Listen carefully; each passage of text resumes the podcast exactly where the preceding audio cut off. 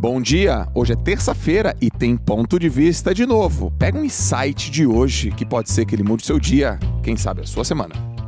Imagina a situação: uma mesa.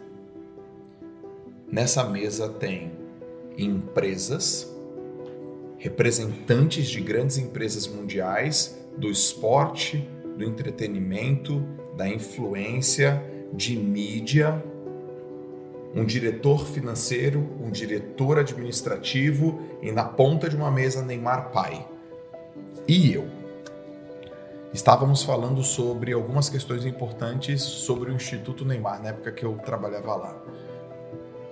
Num ano onde o Neymar estava voltando de títulos, de prêmios, de destaque muito muito falado na mídia nacional e internacional, um instituto com um projeto maravilhoso, uma reunião muito importante, uma reunião pegada, pegada, tarde da noite, várias tarefas, vários projetos grandes, uma marca, desde a vírgula, o cuidado com que ia falar, o cuidado da narrativa, o cuidado para a gente estar tá na missão, no caminho na, na visão certa para transferir isso não só para o público externo, mas sobretudo para a turma que trabalhava com a gente. E a reunião começou a dar uma aquecida, pegar fogo e as, as opiniões não estavam mais batendo. E a cobrança muito alta, a cobrança começou a subir, subir, subir, subir, subir, subir. Chegou no nível que a pressão chegou, cobrança, pressão, muita coisa. E uma pessoa na mesa que trabalhava lá falou assim: soltou para o Neymar Pai pô, mas eu tô trabalhando demais. É muito para mim. Desse jeito vai ficar complicado. E aí eu parei e falei, putz, como é que vai ser agora? E não foi para mim. Isso foi para uma outra pessoa. Neymarzão para, abaixa os óculos, os óculos assim, vira, olhou. Ah, é muito para você? Isso é muito para você.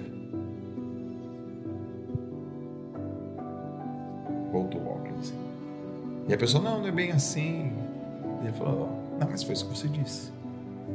E eu estava no outro lado da mesa. E do nada ele vira para mim e fala: Você também acha, Joel, que eu tô te cobrando demais?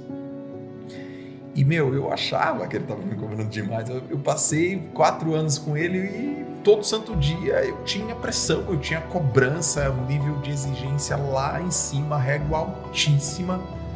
E eu achava assim que ele estava me cobrando demais. Ele perguntou: e você também acha que eu estou te cobrando demais? Você também acha que é muito para você? E a mesa toda parou em silêncio para me ouvir. E eu não sabia o que fazer. Eu não sabia o que dizer. Eu não sabia nem o que pensar. Eu falei: ferrou. Mas de uma maneira meio intuitiva, mágica, incrível, eu lembrei de uma coisa que meu pai sempre me disse. E a coisa é o seguinte. E eu virei para ele e falei assim: Não, Neymar, eu não acho que você me cobra demais. Eu aprendi com meu pai que quando um chefe cobra, é porque ele confia nessa pessoa. E aí acabou. Ele olhou, ficou em silêncio e a conversa continuou. O que eu aprendi com essa lição é que cobrança é uma medida de confiança. Muitas pessoas interpretam isso da maneira errada. Nenhum chefe te cobra uma pessoa que não acredita nela e que sabe que ela não vai dar. Você está recebendo uma cobrança, é porque de alguma forma isso representa uma medida de confiança.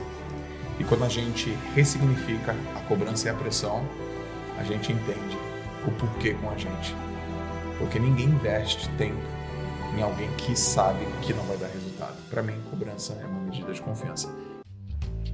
Esse é o tipo de conteúdo que você não pode guardar com você, você tem que compartilhar. Então faz o seguinte, pega aqui, clica no link, manda no WhatsApp e fala assim: "Escuta este conteúdo do Joel que quando eu vi, eu pensei em você". Faz isso que a pessoa vai te agradecer. Aproveita e segue a gente e dá cinco estrelinhas que faz com que o conteúdo chegue em mais lugares. Valeu, galera. Abraço, até o próximo ponto de vista.